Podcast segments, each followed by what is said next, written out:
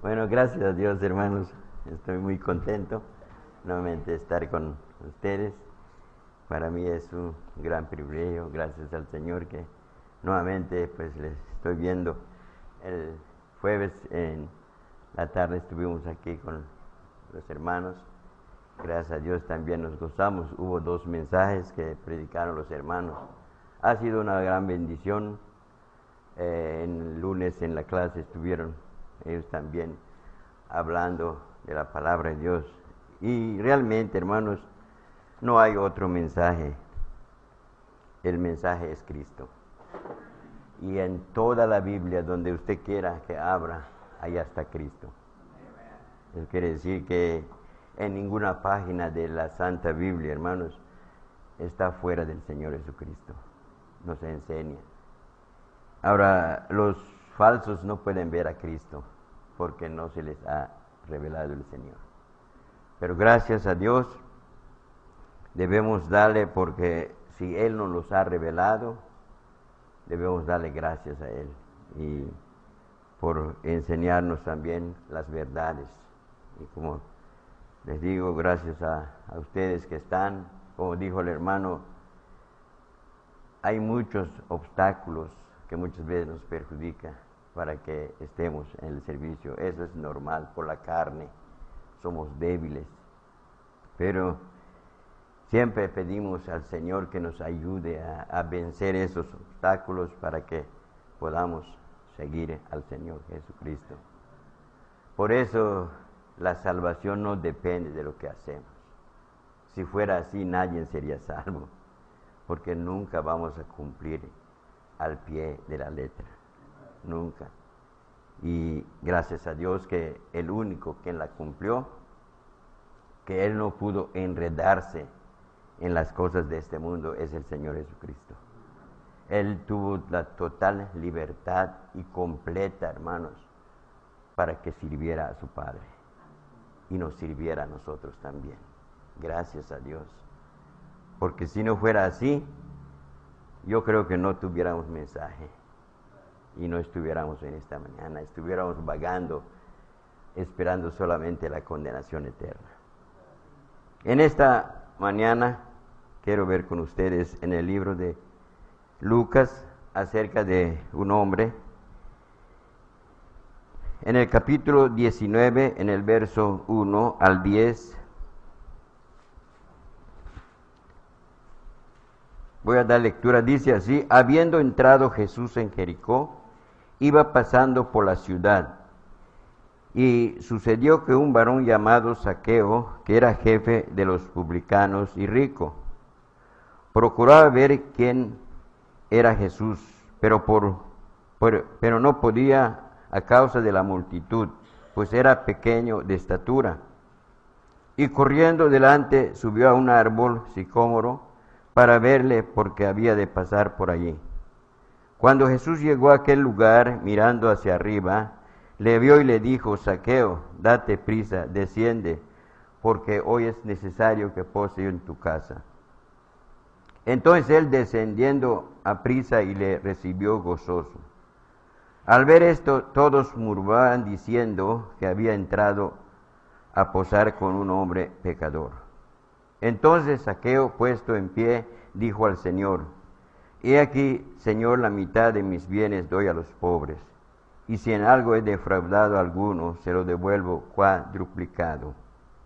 Jesús le dijo, hoy ha venido la salvación a esta casa, por cuanto él también es hijo de Abraham.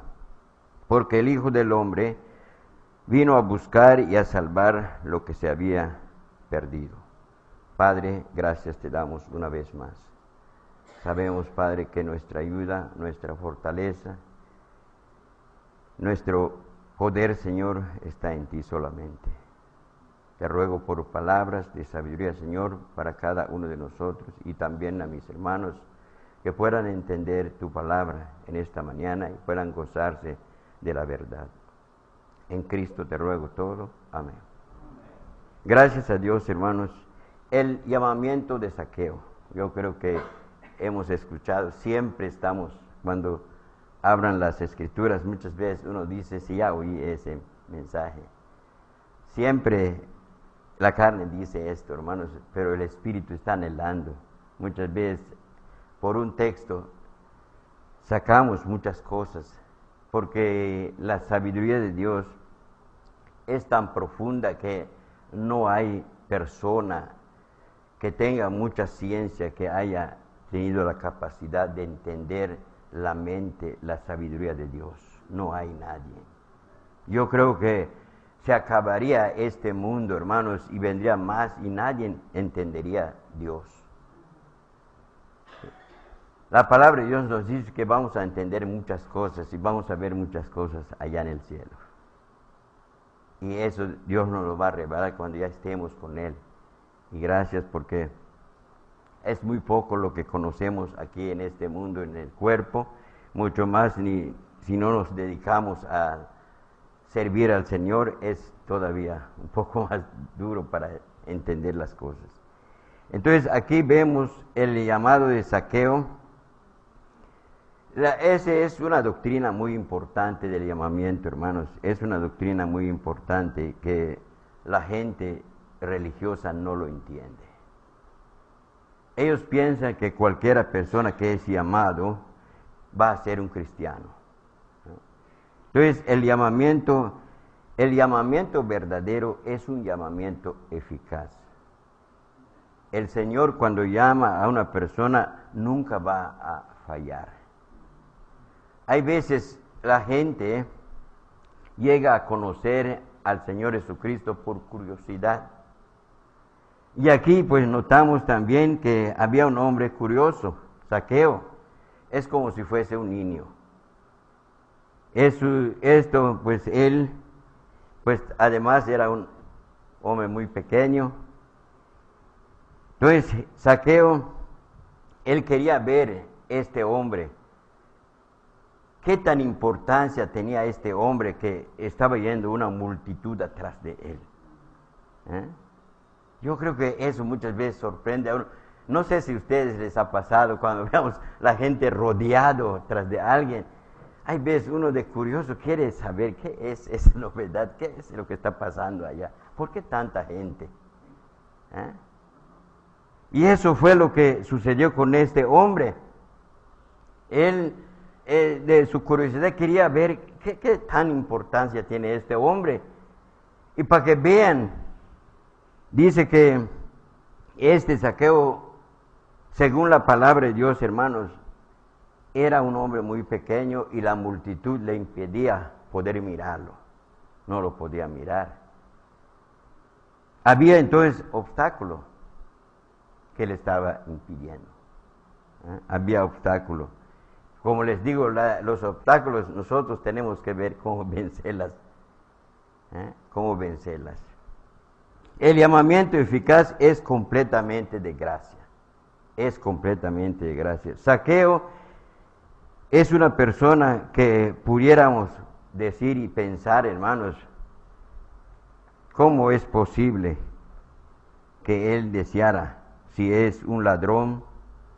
Aquí en, en el Lucas capítulo 19 dice verso 1 y 2, había entrado Jesús en Jericó, iba pasando por la ciudad, y sucedió que un varón llamado Saqueo, que era jefe de los publicanos y rico, era jefe de los publicanos. Eso quiere decir que él era un ladrón, era un ladrón de, y es el, es el más grande, es el que daba órdenes. Imagínense, hermanos, cuánto dinero estaba eh, agarrando a todos sus trabajadores. El jefe es el que mandaba, es el que ordenaba a todos que, lo que tenían que hacer. Él Lo tenían que respetar por todos los demás que estaban robando a la gente. Lo que él decía tenía que ser cumplido. Un jefe no puedes pasar encima de él. Tienes que seguir sus órdenes.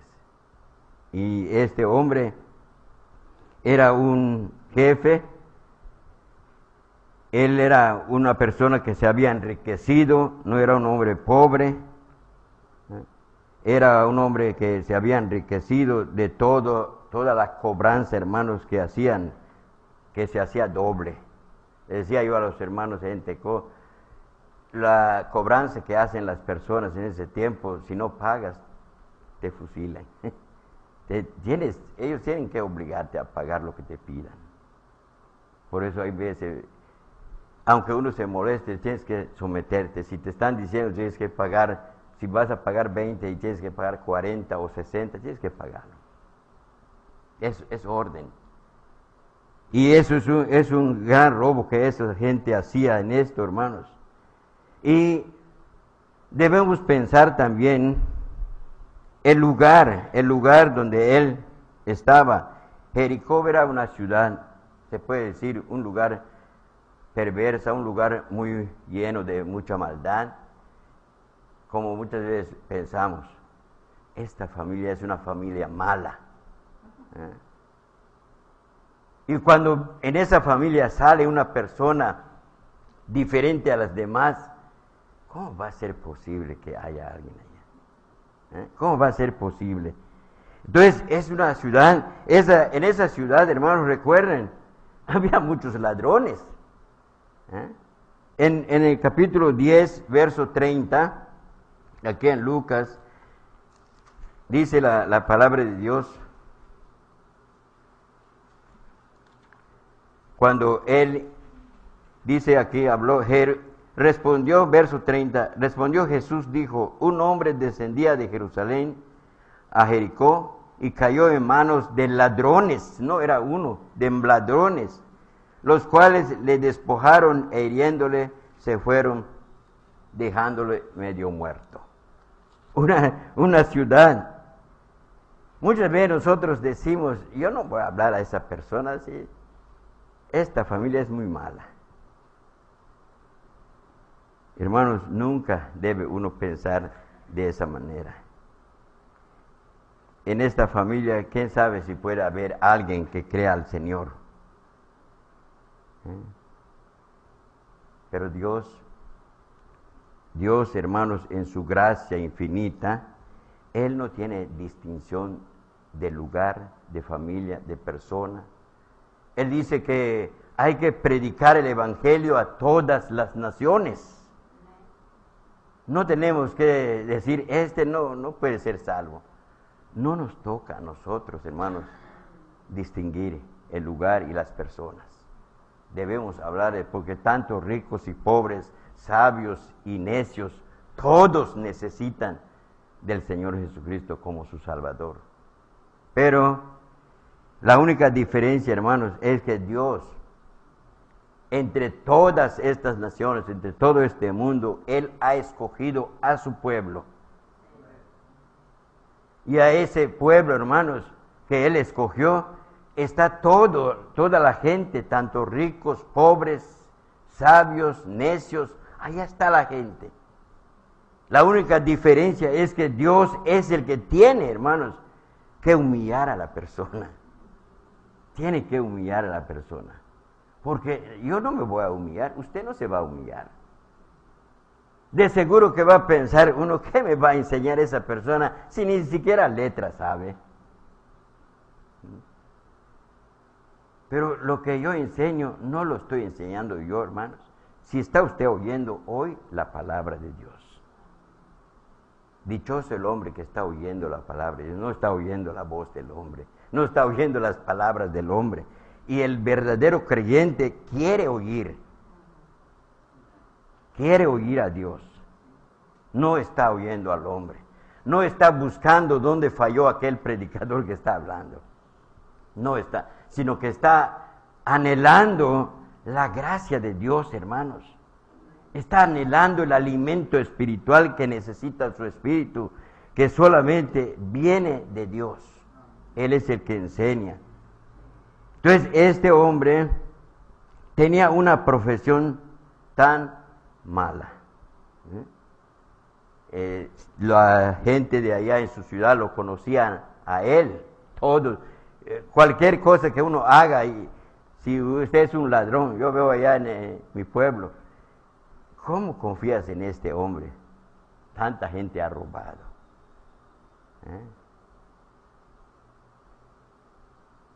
Estaba yo viendo mi pensión con un señor y me dice, yo estoy muy criticado. Sí, sí, lo sé, le digo. Lo sé, porque usted ha robado mucho a la gente aquí. Pero realmente uno, yo estoy confiando que me va a ayudar bastante. Y gracias a Dios que hasta ahorita me está ayudando bastante. O de veras lo que dicen la gente, lo que dice la gente, o, o no es cierto. Pero gracias a Dios, hermanos, por eso les digo, muchas veces nosotros nos dicen, pero mejor hay que comprobar, en verdad. Este hombre, pues eh, tenía la fama de ladrón, lo, lo conocían allá en la ciudad y además él lo conocían que era el jefe de todos. Pero el Señor, ¿a quién vino a llamar? A pecadores. Él no vino a llamar a justos. El que se cree justo no es llamado por el Señor. No es llamado. Él vino a llamar a pecadores. Aquí en Lucas capítulo 5. Vean.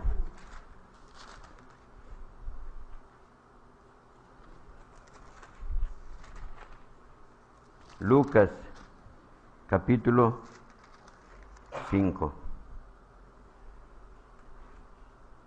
Verso 32 dice, no he venido a llamar a justos, sino a pecadores al arrepentimiento. Yo no he venido a llamar a justos. Muchas veces uno con su religión se cree justo. Con las obras que él hace se cree justo. Su portamiento piensa que como se porta bien en su hogar, en todo, ya es justo. Y piensa que se está portando en su pueblo bien, que no, no anda buscando pleitos y estos. Piensa que está ganando algo delante de Dios, estás mal así. Está mal uno. No, no andes diciendo yo soy muy religioso, yo esto. Realmente eso es muy importante. Pablo dice lo necio del mundo, lo vil del mundo, dice en, en Corintios. ¿Se dieron cuenta? Lo necio, lo vil del mundo es el que Dios escogió es el que Dios escogió. ¿Eh? Había algo en Jacob para que Dios lo haya escogido. Es mentiroso. Él es mentiroso. Solo su nombre lo dice, hermanos, es mentiroso. Ah, este, Jacob, Esaú no fue escogido. Pudiéramos pensar que Esaú debe haberlo escogido Dios porque era un hombre muy belloso, muy guapo, pudiéramos pensar, pero ¿cómo es que Dios lo haya dejado y escoge a uno, un mentiroso? Solo su nombre lo dice. Ya depende de Dios. Por eso, como les le digo, Pablo dijo, a los que él escogió, es la gente vil del mundo. De entre el lodo, Dios saca a las personas entre la escoria de este mundo, hermanos. A estos Dios llama. Aquí entonces vemos a este hombre, un hombre lleno de pecado, lleno de maldad. Diariamente, seguramente, hermano, está pensando en robar más y más y más dinero. Una persona que, que tiene, quiere más. Y tiene que buscar la manera de obtenerlo. ¿eh? De una u otra manera, él tiene que ver cómo tener más dinero, hermanos. ¿eh? Fue un llamado personal. Es, este llamamiento de saqueo es un llamamiento personal. En el verso 5 dice así, cuando Jesús llegó a aquel lugar, mirando hacia arriba, le vio y le dijo, saqueo, saqueo, ni siquiera se había presentado ante Jesús. Él no podía ni acercarse, pero él buscó dónde pasar para ir adelante porque estaba la multitud. Y Jesús llegando a ese lugar lo llama en su nombre. lo llama en su nombre. ¿Cómo es que lo conoció él si no era de ese lugar? Él estaba recién llegando allá en ese lugar. ¿Eh? Estaba llegando en ese lugar, no, no conocía quizás a nadie, apenas está llegando, alguno se habrá presentado a él, le habrá dicho su nombre, pero Saqueo ni siquiera se había acercado a él. Pero vemos cómo le llama, Saqueo, le dice aquí, es un llamado personal. Ahora, ¿por qué lo llamó en su nombre? Así como estamos nosotros. Cuando venga el Señor, llama a uno de nosotros. Porque había mucha multitud. Es un llamado, por eso digo, es un llamado personal. Y cuando llama personalmente es que a, esa persona quiere llamar y lo llama en su nombre. Ahora, si está llamando por grupo, pues tendría que llamar, que vengan todos conmigo. Y nadie va a negarse también, hermanos. Nadie. Es también particular, pero es un llamado que vengan todos. Ahora, cuando Él dice, venid a mí a todos los que estáis trabajados, eso ya es un llamamiento general. El que quiera venir, viene. El que no, no. Pero si les dice, vengan conmigo, ya está llamando a, a todos que vengan. Pero cuando es personal, es a tu nombre. Hermano José, ven conmigo. Es un llamado personal. El Señor lo está haciendo personalmente, hermanos. El llamado general, venid, dice, venid a mí todos los que estáis trabajados y cargados, dice Mateo 28. Venid a mí todos los que estáis trabajados y cargados, y os haré descansar.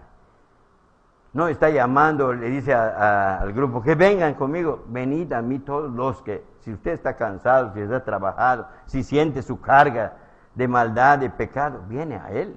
Si no, no, no va a venir. Pero cuando Dios está llamando a una persona directamente, hermanos, como llamó a sus apóstoles, ¿verdad? Estaban pescando, pasa a Él que me siguen. ¿Eh? Solamente le está llamando a, los que estaban allá cuando pasó. Dos, tres, uno. ¿Eh? Eso es particular ese llamado. No le dijo a todos los pescadores, todos que vengan conmigo, no, que me sigan. Ahí están esos dos pescadores. Pedro, Juan, todos esos eran pescadores.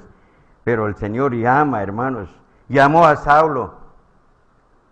Ahí estaba yendo con un grupo de, de personas, él no estaba yendo solo. Y él llamó directamente a Saulo. Es un llamado personal. Gracias al Señor por este llamado, hermanos. Es también un llamamiento premilante, dar prisa, pronto. O sea, que quiere decir, cuando Dios llama, nadie se va a negar a no venir prontamente. Nadie va a decir, hay tiempo. ¿Eh? Hay tiempo, no. Nunca debe uno pensar, hay tiempo. A mí me han dicho, muchas familias me han dicho, hasta que se casen mis hijos. Vengo yo, ¿por qué? Porque hay, ya oí que hay muchos problemas. Cuando los hijos se casan, se casan con otros, otra religión, otra persona que no está de acuerdo, entonces ahí está el problema. Ese problema, hermanos, no es el único. De por sí hay problemas. Yo no engaño a la gente. Hay muchos que dicen, si usted llega a creer al Señor Jesucristo, se acabó enfermedades, se acabó necesidades, se acabó problemas, se acabó divisiones, se acabó todo. Eso es mentira. No está siguiendo al verdadero Cristo entonces. Porque la persona que sigue a Cristo, hermanos, problemas está buscando. Que eso dijo el Señor, ¿no? El que me sigue tiene que ser perseguido. No quiere seguir, no quiere ser perseguido, no quiere ser despreciado, no quieres tener problemas, entonces que no lo sigas. Abraza el mundo, síguelo con él. Porque allá hay, hay gozo, hay todo lo que quiera uno. Pero con el Señor, Él es el que te va a dar el consejo bien para que sigas. es el único, no hay otro. No dejen que le engañen, que le digan, crea a Cristo se acabó todo, no. Por eso muchas veces cuando uno se enferma, dice, ¿dónde está Dios?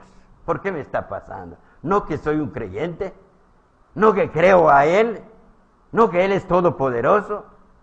No, hermanos, no lo digan así. Eso no tiene la culpa el Señor. ¿Por qué Job no se quejó ante el Señor? ¿Mm?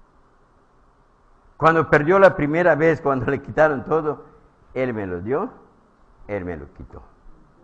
No Satanás. Nadie me lo quitó. Porque realmente todo lo que tenemos, ¿de dónde viene? De Dios viene, hermanos. Nada de lo que tenga usted haya venido de otro lugar, Dios lo da.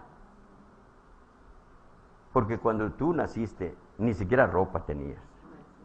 Y yo le he dicho a muchos allá en el pueblo, ese niño que nace ni sabe dónde, qué familia nació.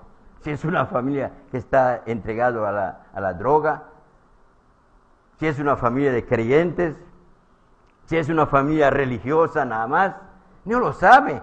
Hasta que ese niño empieza a tener conocimiento, se va a dar cuenta en qué familia está. ¿Eh? Hermanos, eso es importante. Entonces no debemos pensar nada de esto. Algunos piensan, hay tiempo mañana.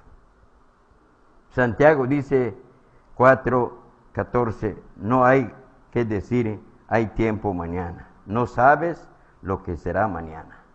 No sabes lo que será mañana. Y realmente, hermano, no lo sabemos. Hoy estamos aquí todos. Al rato no sabemos qué puede pasar. Pero Dios, para Él no es una sorpresa. Él sabe del principio al fin. Y Él, aún hasta un cabello que caiga de nosotros, Él lo tiene en cuenta, hermanos. Pero nosotros ni siquiera tenemos en cuenta nada de esto. No debemos... Proverbios 27 también habla, hermanos. Proverbios capítulo 27, verso 1.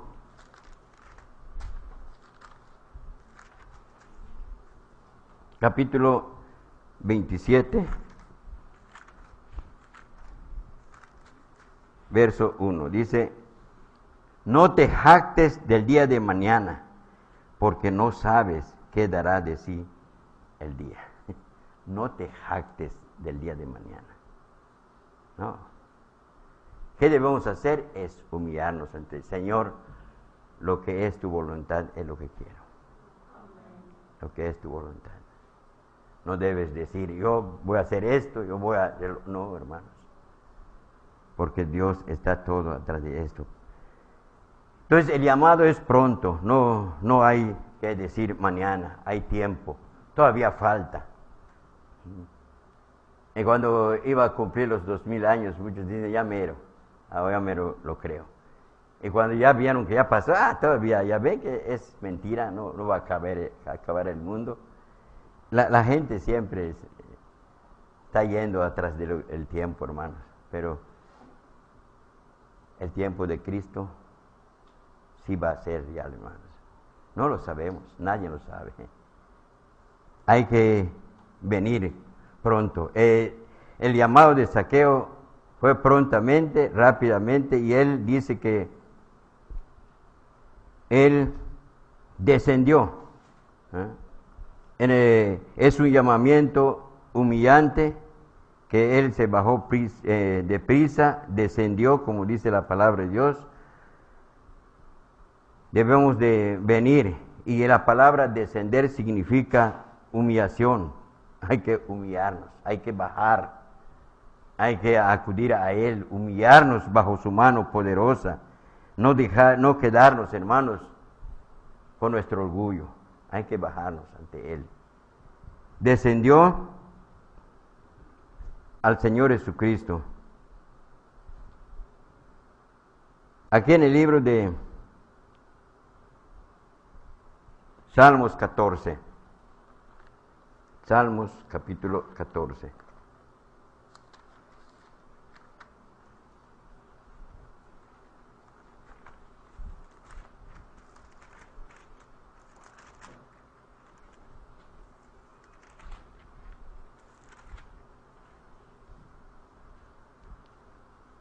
Verso 3.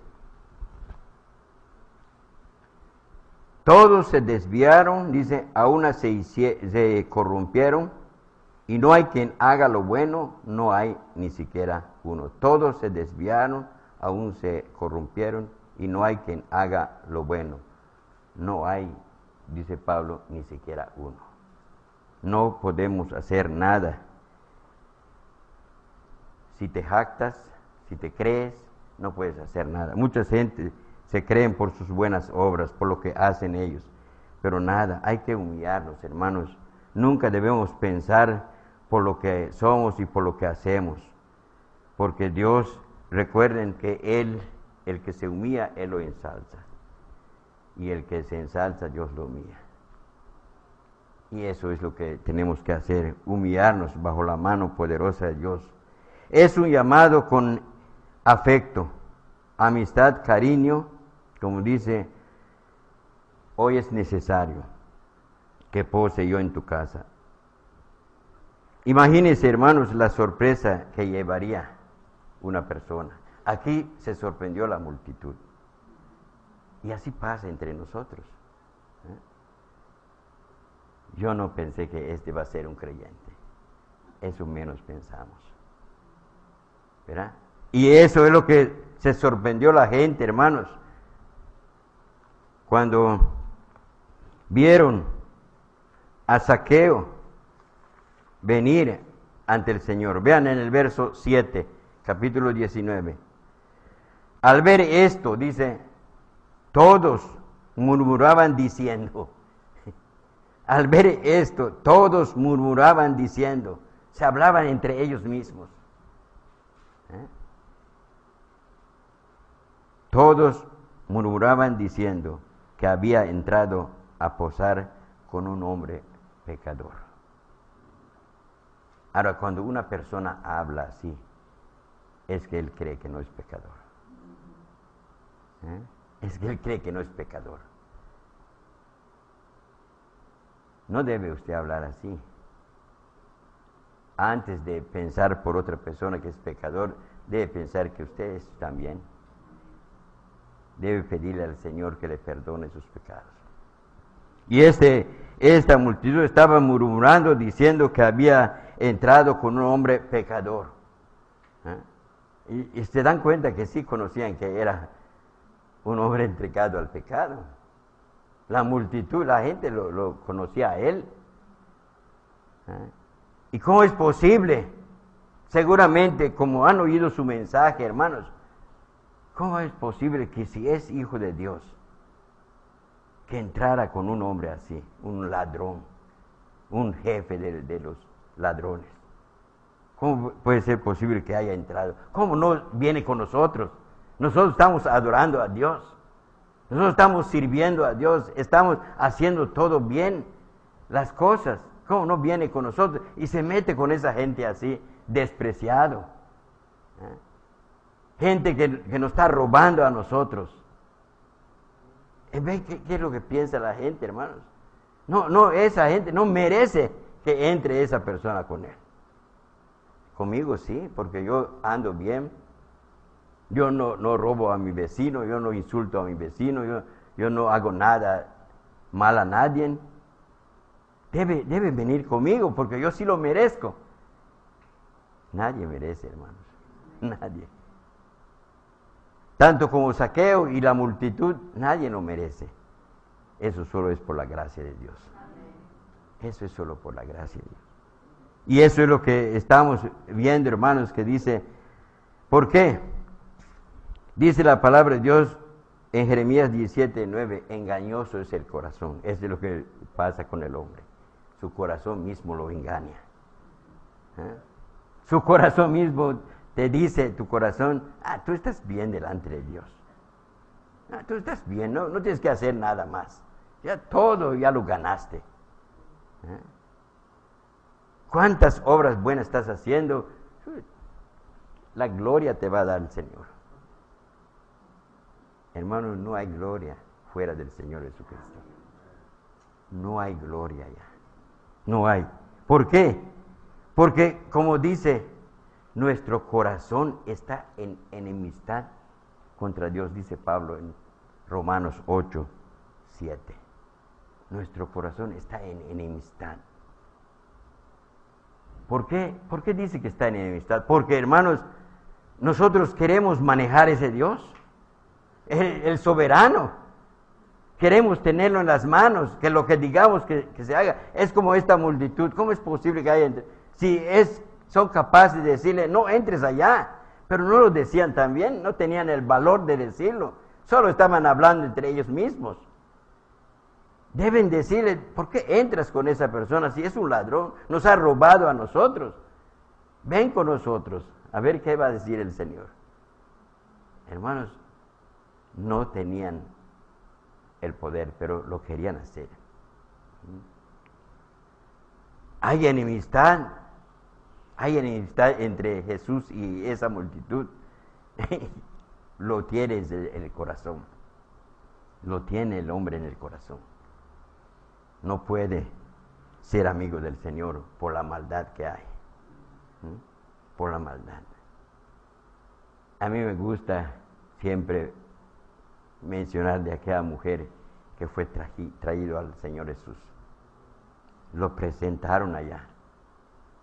Y la gente, todos le están acusando, le están diciendo su pecado. Lo sorprendimos. ¿Por qué no dijeron, nos sorprendieron a todos nosotros en el pecado? No, no, el hombre no es tan tonto, no se acusa a sí mismo, pero sí acusa a otro o a otra. ¿Eh? El único que tenía derecho, hermanos, de alzar una piedra y arrojárselo era el mismo Jesús, siendo hombre y Dios que estaba presente allá. Él es el único derecho. Y por eso cuando él dijo, Aquel que se encuentra sin pecado aquí en esta multitud, sea el primero que arroje la piedra encima de esa mujer. ¿Por qué nadie lo hizo? Porque su misma conciencia les acusó, hermanos, que también son pecadores. Para que ellos arrojen la piedra encima de la mujer, lo tendrían que hacerlo encima de sí mismo. Tendrían que arrojar la piedra encima de ellos porque son culpables también no importa si ellos ya cumplieron, según ellos, toda la ley, los diez mandamientos. Pero si ya, ah, ya ofendieron uno, hermanos, todo lo demás vino encima de ellos.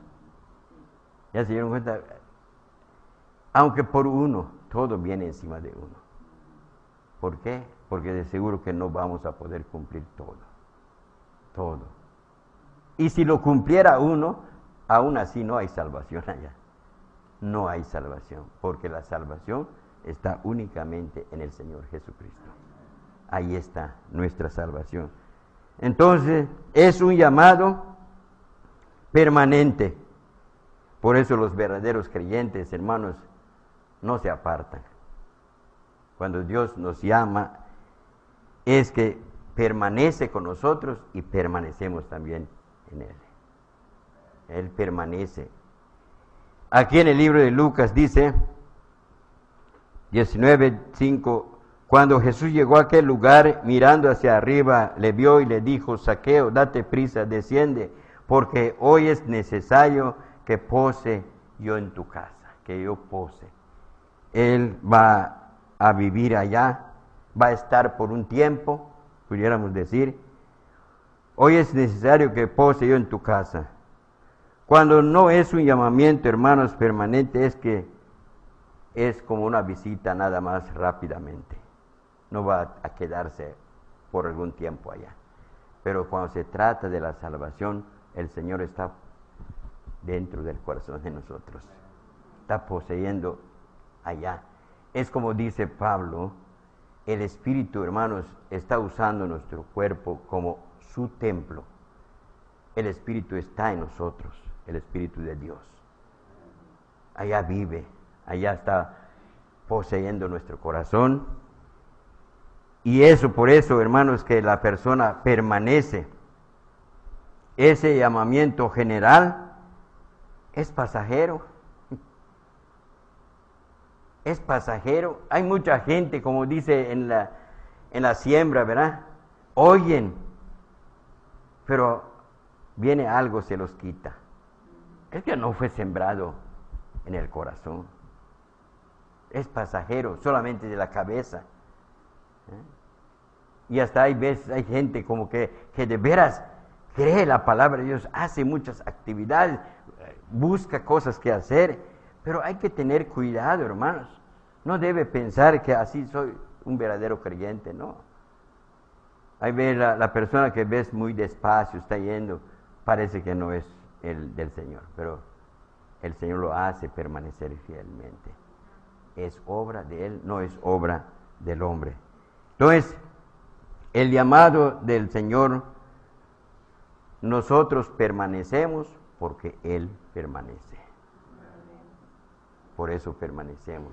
Porque por nosotros de seguro que no vamos a poder permanecer. De seguro. Estaba diciendo el hermano, hubo servicio el miércoles, el jueves, y quería seguir. Y así debe ser, hermanos. Debemos adorar al Señor diariamente. Diariamente. No debemos decir, hay tiempo. No, nuestra ocupación debe ser en las cosas del Señor. Recuerden de, de María, estaban y Marta. Una de ellas estaba ocupada en las cosas que hacer en la casa y la otra estaba sentada a los pies del Señor. Y digo, Señor, ¿no te das cuenta eh, que yo tengo mucho trabajo? ¿Por qué no mandas a ella para que me ayude? No, no. ella ha escogido el buen lugar, el oír la palabra de Dios. Hermanos, yo creo que eso es lo principal. Es lo que tenemos que dar. Recuerdo de, Daniel cuando fue acusado. Yo les digo a los hermanos, si no tienen que acusarlo por 30 días, con que diga al rey que firme por 24 horas, hasta por una hora. Daniel no puede dejar de adorar a su Dios. El creyente no puede dejar, no puede pasar dos días, tres días no adorar al Señor, porque es su vida. Es, es, su alimentación, es su comida, es el pan de vida, hermanos. ¿Dejaría usted de comer un día? No. Hasta cada rato estamos comiendo. ¿Eh? Cuando oiga que está chillando, tiene que comer uno, hermanos. No deja uno. Entonces, ese es lo mismo. Es la misma manera del creyente, hermanos, debe ser el creyente su alimento. Por eso, como dice el hermano, qué bueno si estuviéramos domingo, lunes, martes y hasta seguir el domingo adorando al Señor. Y así va a ser en la gloria, hermanos. Nunca vamos a, a quedar sin servir al Señor. Lo vamos a adorar todo el tiempo. Pero, como decimos, hay muchos obstáculos, como lo que pasó con Saqueo. Tenía dos que le estaba perjudicando, su estatura y la multitud. Pero los obstáculos las vencemos, hermanos. Él las venció de una u otra manera. Él vio al Señor. Él no lo pudo ver por su estatura que está muy pequeño, como un niño, y por la multitud, pero él dijo, voy adelante, subirme a un lugar más alto para poder verlo cuando cruce. ¿Eh? Pero allá está, hermanos, la obra del Señor. Él es el que está haciendo todo eso porque no hay nada que suceda sin la voluntad. Era una oveja perdida. Y es el Señor que estaba obrando para que Él pueda enfrentarse con el Señor Jesucristo. ¿Eh? Saulo no estaba pensando ser un predicador, ser un apóstol. Él no estaba pensando.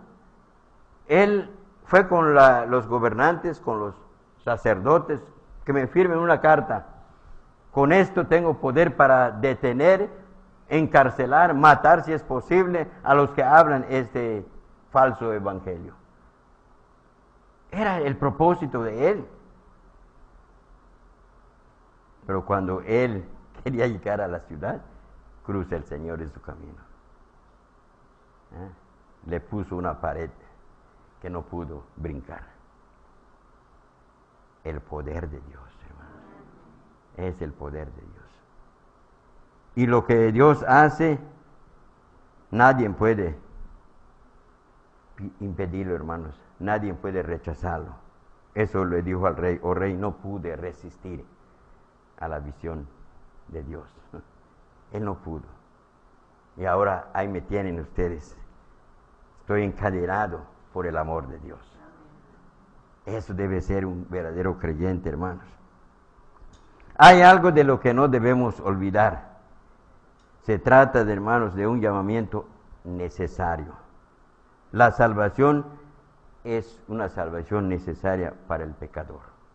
Ahora, sabemos, hermanos, que las razones es porque es el propósito de Dios, no es de nosotros.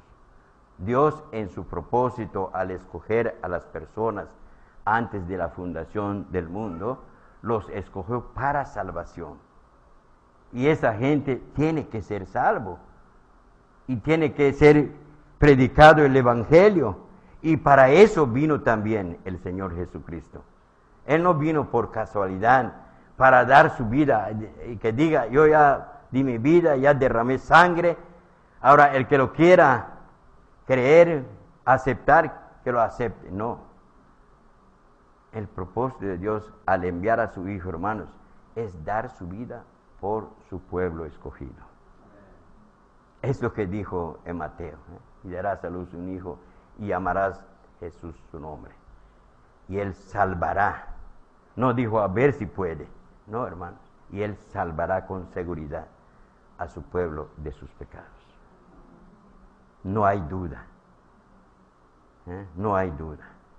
Pero los falsos ponen duda. A ver si, si Dios puede salvarle. No, hermanos. El Señor, su salvación es segura y no hay nada. Entonces, por eso el Señor, hermanos, dio su vida y eso es lo que prometió Dios, salvar a su pueblo. Su promesa de Él es salvar a su pueblo. Él, entonces, por eso cuando Él viene a un lugar, viene por la necesidad, porque hay una oveja allá. Cuando iba pasando también por Samaria, pasó porque necesitaba pasar, porque había una oveja allá. ¿Eh? ¿Se dieron cuenta? Todo está sucediendo de acuerdo a la voluntad de Dios, hermanos. No, no es por casualidad. Él sabe. Por eso pasaba en esos lugares. Gracias a Dios que Él, hermanos, todo lo que hace, lo hace conforme a la voluntad de Él. Es algo inevitable. No podemos evitar.